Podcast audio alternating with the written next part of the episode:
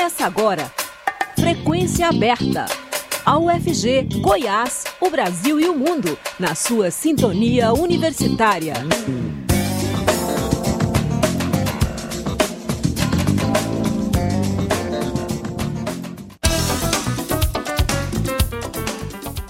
Olá, boa tarde. Começa agora nos 870m o Frequência Aberta.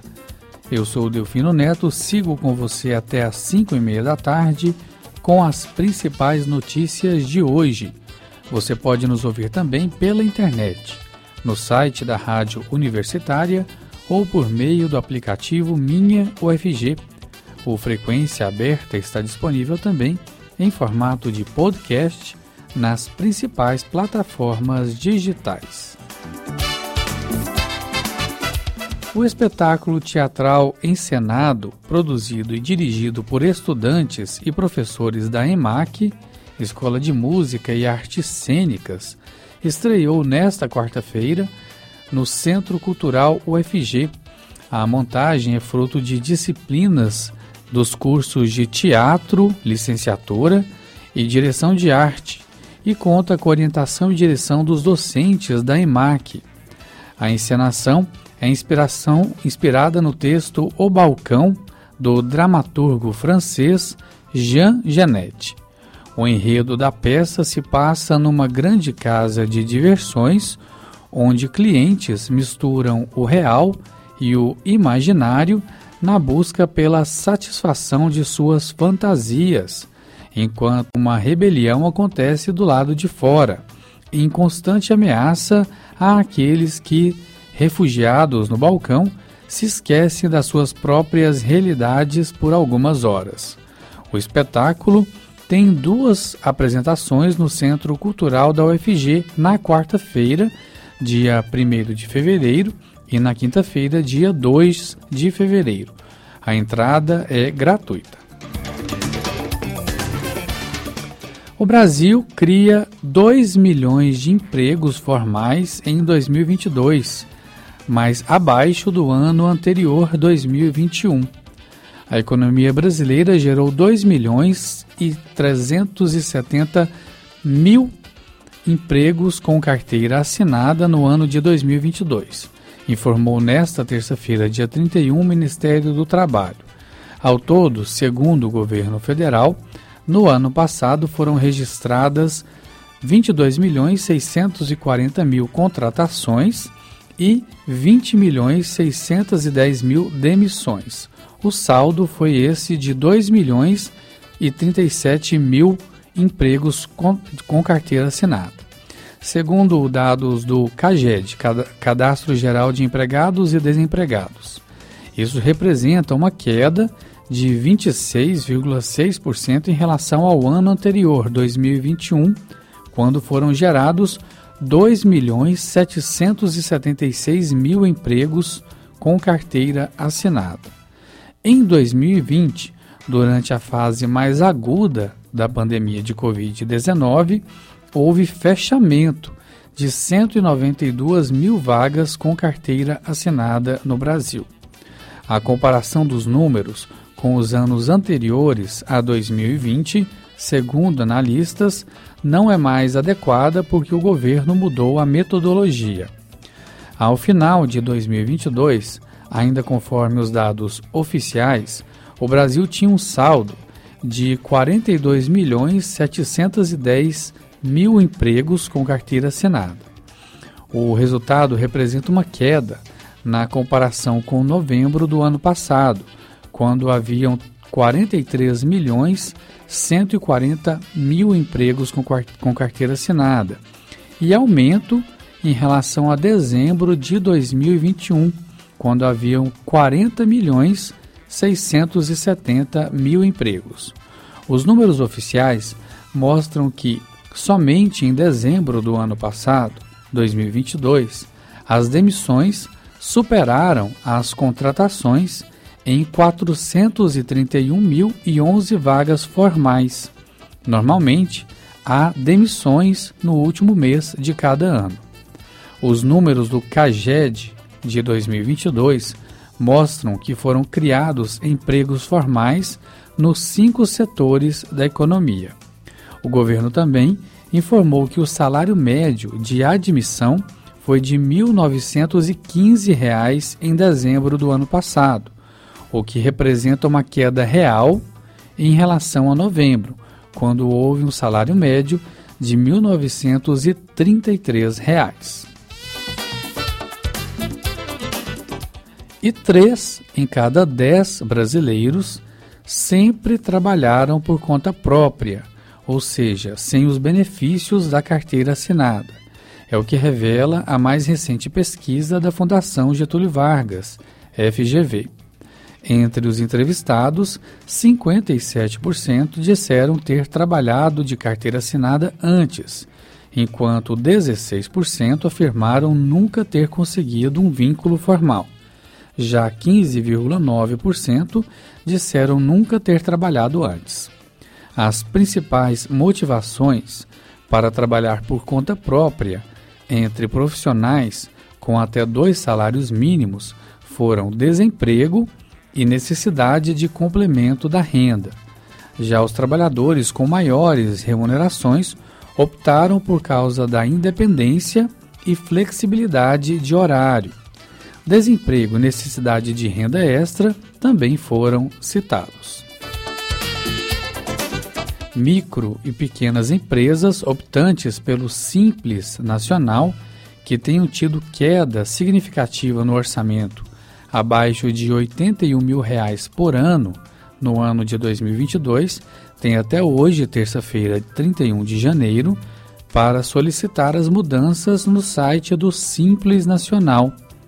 Isso vale também para microempreendedores individuais, os MEIs, que foram excluídos no ano passado por irregularidade fiscal ou cadastral. O endereço digital para regularizar a situação é receita.fazenda.gov.br barra Simples Nacional. 5 horas 7 minutos.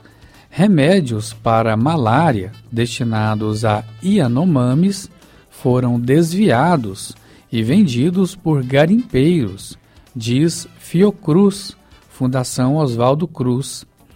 A Fundação Oswaldo Cruz informou que remédios contra a malária, que deveriam ter sido destinados à terra indígena Yanomami, foram desviados para garimpeiros que atuam ilegalmente no território. A instituição formalizou uma denúncia junto ao Ministério da Saúde que investiga o caso. Em nota, a Fiocruz disse que no dia 18 de janeiro o Instituto de Tecnologia em Fármacos enviou um ofício à Coordenação Geral de Assistência Farmacêutica e Medicamentos Estratégicos do Ministério da Saúde para notificar o órgão sobre a comercialização ilegal de um lote de medicamentos produzidos pelo Instituto para o tratamento de malária. O MDB bateu martelo sobre os nomes do partido que irão compor as duas vagas remanescentes na nova mesa diretora da Assembleia Legislativa de Goiás.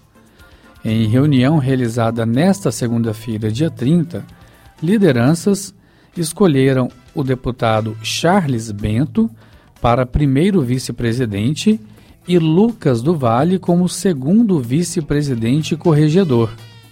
O site de notícias Mais Goiás mostrou que os nomes do MDB eram os únicos que faltavam para a definição completa dos integrantes da nova mesa diretora da Assembleia Legislativa de Goiás.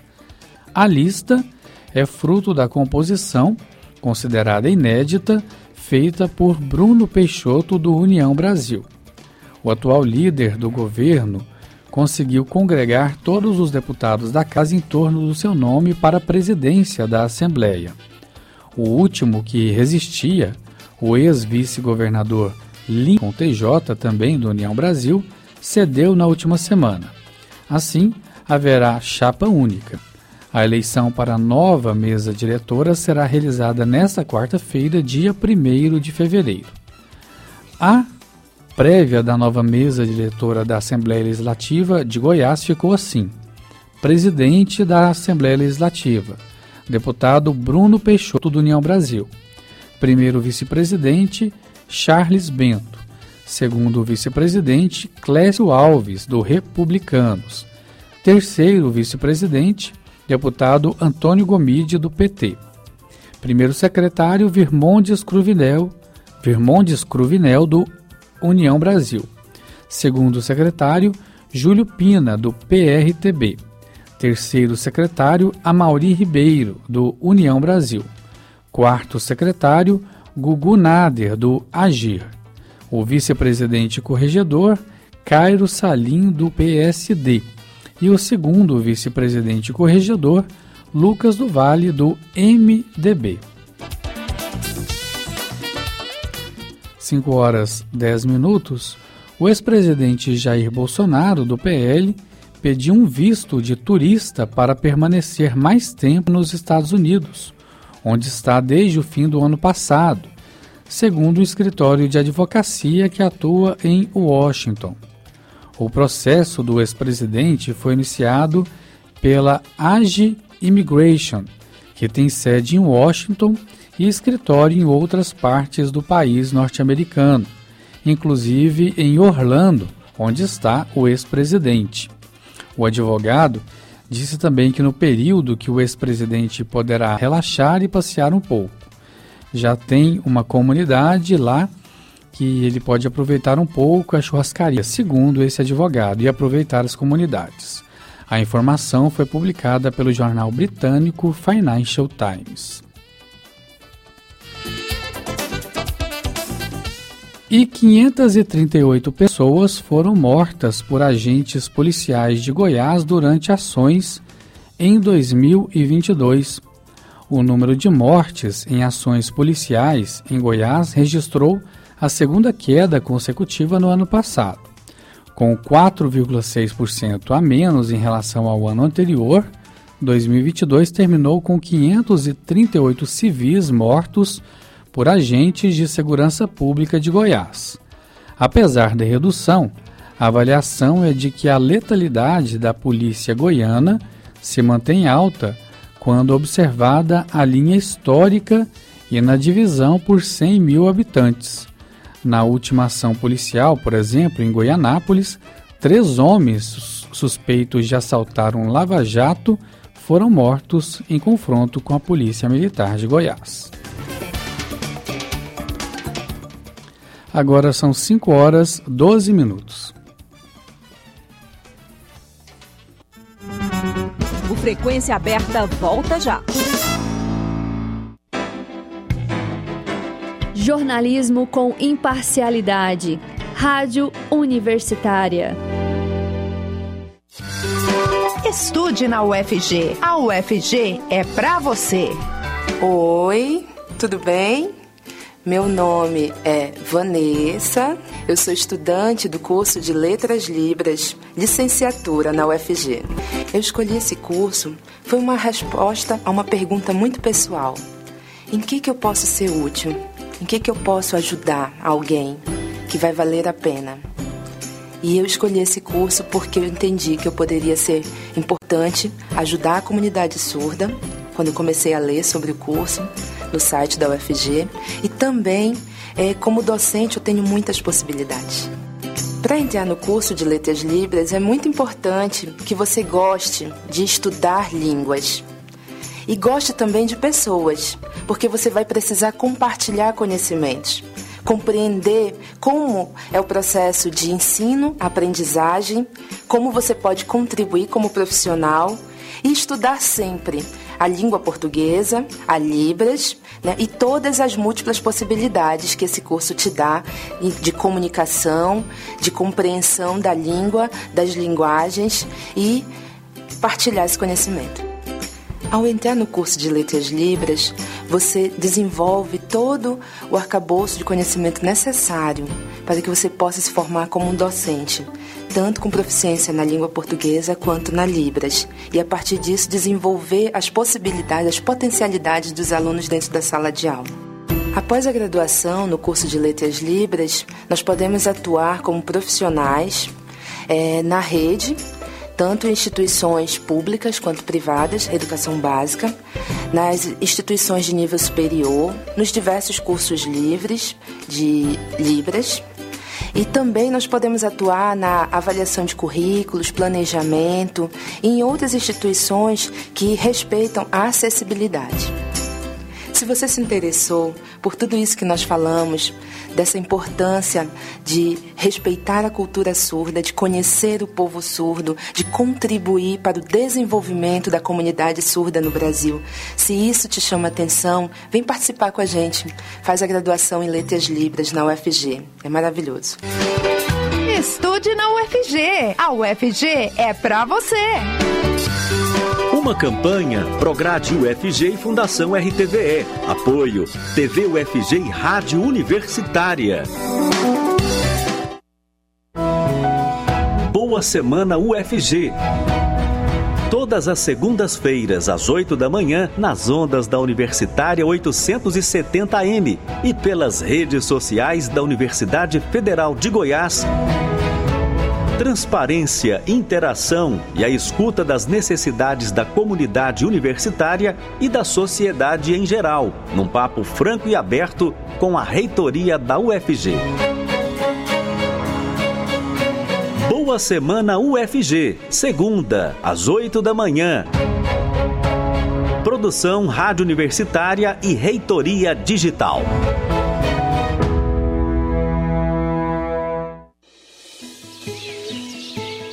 Ei, você sabe o que fazer com as folhas capim grama e entulhos que estão acumulados aí no quintal da sua casa?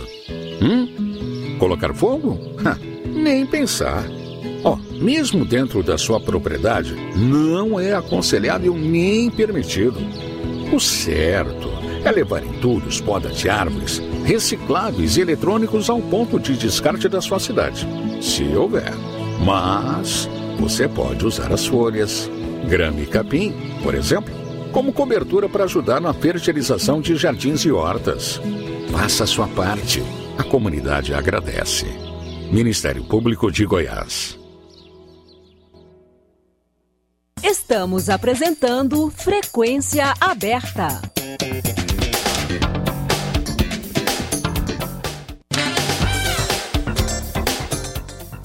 Deputado Arthur Lira diz ter relação tranquila com Lula e afirma que críticas ao presidente nunca foram pessoais. O deputado Arthur Lira, do PP de Alagoas, presidente da Câmara dos Deputados e candidato à reeleição, afirmou nesta terça-feira, dia 31, que tem uma relação tranquila com o presidente Luiz Inácio Lula da Silva e que críticas feitas a Lula no passado nunca foram pessoais. Lira deu as declarações ao conceder entrevista ao Estúdio I da Globo News. No ano passado, Lira apoiou a reeleição do então presidente Jair Bolsonaro, do PL. Mas desde que Lula venceu Bolsonaro nas eleições, ele teve diversas reuniões com o petista. Na, é, a votação para a presidência da Câmara está marcada para esta quarta-feira, dia 1 de fevereiro. E Lira vai disputar com o também deputado Chico Alencar, do PSOL do Rio de Janeiro. Na entrevista, Lira voltou a defender as emendas de relator, conhecidas como orçamento secreto, mecanismo de distribuição de verbas com critérios pouco transparentes e que foi derrubada pelo Supremo Tribunal Federal STF. Para Lira, isso reduz a capacidade do governo de fidelizar a base no Congresso, já que a equipe de Lula não terá controle sobre o empenho e a execução das verbas. Pacheco negocia postos para aliados de Lula na cúpula do Senado e isola PL. Às vésperas da eleição para a presidência do Senado, aliados do presidente Rodrigo Pacheco, do PSD de Minas Gerais, e do governo de Lula PT, que apoiam a reeleição do senador mineiro discutem a indicação de postos para a cúpula na casa. Caso vença a disputa contra o senador Rogério Marinho, do PL do Rio Grande do Norte, ex-ministro de Jair Bolsonaro, Pacheco deve dar espaço na mesa diretora a partidos que integram a esplanada do executivo petista, como MDB e União Brasil. O PL, sigla de Bolsonaro, deve ser isolado, sem ter representantes no comando do Senado. O grupo pró-Marinho atua contra o favoritismo de Rodrigo Pacheco e aposta em traidores nos cálculos parciais para disputa no Senado. Já aliados de Pacheco dizem que ele sairá vitorioso e com ampla margem de votos, com 55 votos até o momento. São necessários ao menos 41 votos para ser eleito presidente do Senado. Para manter um mapa de apoios, Pacheco e aliados negociam a distribuição de cargos na mesa diretora e nas principais comissões.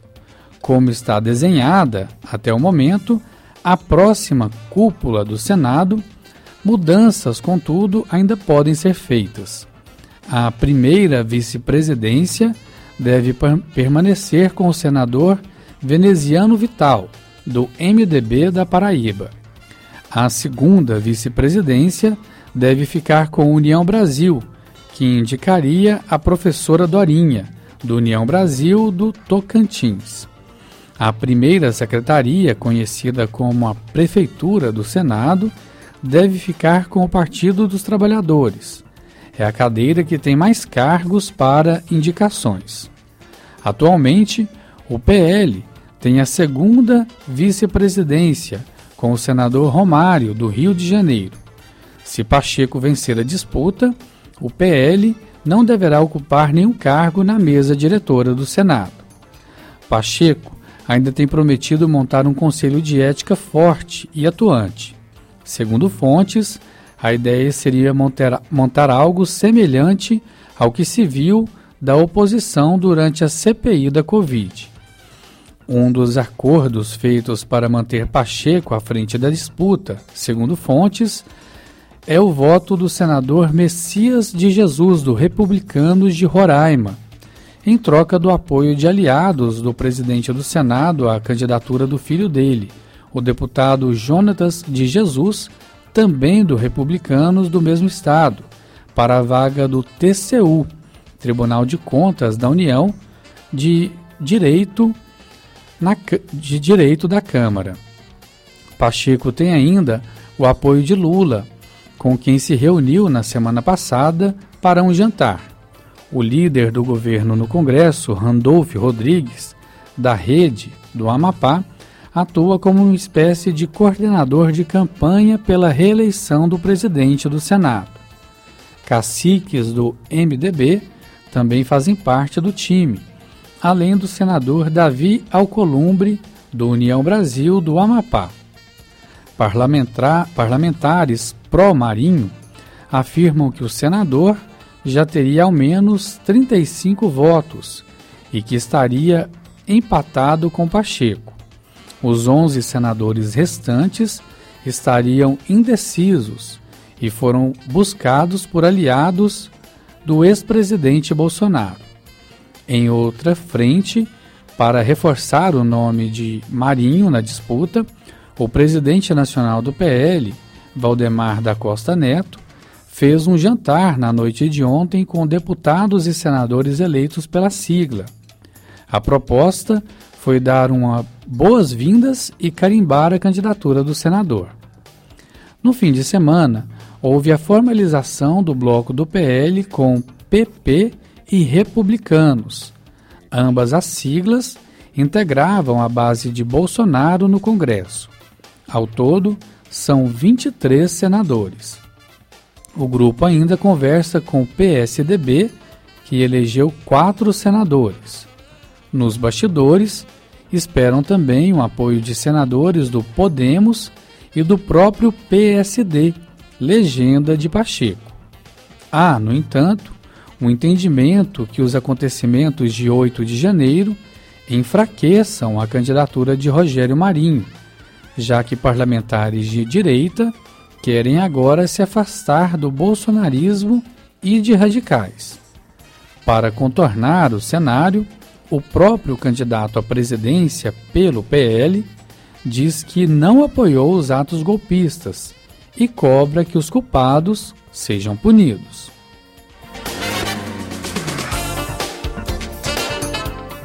Jantar em apoio a Marinho tem presença de Michele Bolsonaro e videochamada de Jair Bolsonaro.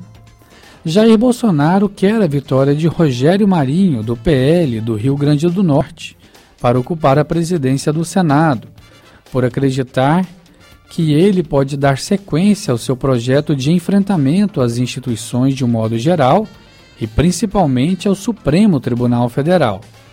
Na segunda-feira, dia 30, inclusive, em jantar realizado pelo PL, Rogério Marinho precisou explicar a ministros do STF que não daria sequência a qualquer pauta golpista de bolsonaristas, se for eleito presidente do Senado. Mas os magistrados mantêm desconfiança, pois acreditam que, uma vez presidente do Senado, ele será pressionado por seus pares bolsonaristas. Atualmente, nos Estados Unidos, Bolsonaro participou remotamente do evento por meio de uma chamada de vídeo. Segundo relatos, o ex-presidente declarou apoio à candidatura do seu colega de partido à presidência do Senado. Marinho, por sua vez, disse sentir falta de Bolsonaro. A ex-primeira-dama, Michele Bolsonaro, também participou do jantar. Michele, aliás, declarou apoio a Marinho em post no seu perfil no Instagram. A eleição deve acontecer nesta quarta-feira, dia 1. Além de Marinho e de Rodrigo Pacheco, do PSD de Minas Gerais, que tenta reeleição, concorre à presidência o senador Eduardo Girão, do Podemos do Ceará. O Ministério da Educação alterou o calendário do Sistema de Seleção Unificada, do Programa Universidade para Todos e do Fundo de Financiamento Estudantil. Estes são os três principais programas de acesso ao ensino superior. As inscrições para o SISU serão entre os dias 16 e 24 de fevereiro e o resultado sai no dia 28. As inscrições para o ProUni serão realizadas entre os dias 28 de fevereiro e 3 de março e os resultados saem entre 7 e 16 de março. No caso do FIES, Fundo de Financiamento ao Estudante do Ensino Superior, o calendário ficou assim: Inscrições de 7 a 10 de março, com divulgação dos resultados no dia 14 de março. No mês de fevereiro, que se inicia amanhã, o consumidor pode ficar tranquilo em relação ao aumento da tarifa de energia elétrica. A conta de luz não vai ficar mais cara neste mês. A Agência Nacional de Energia Elétrica manteve acionada a bandeira tarifa verde, que não prevê cobrança extra. Essa tarifa está em vigor desde 16 de abril do ano passado. Segundo dados do Operador Nacional do Sistema Elétrico, o nível dos reservatórios do Sudeste e do Centro-Oeste, responsáveis por cerca da metade da capacidade de produção de energia no país, está numa situação considerada confortável pelo operador. O volume está na casa dos 70%, quase o triplo do registrado em janeiro de 2021.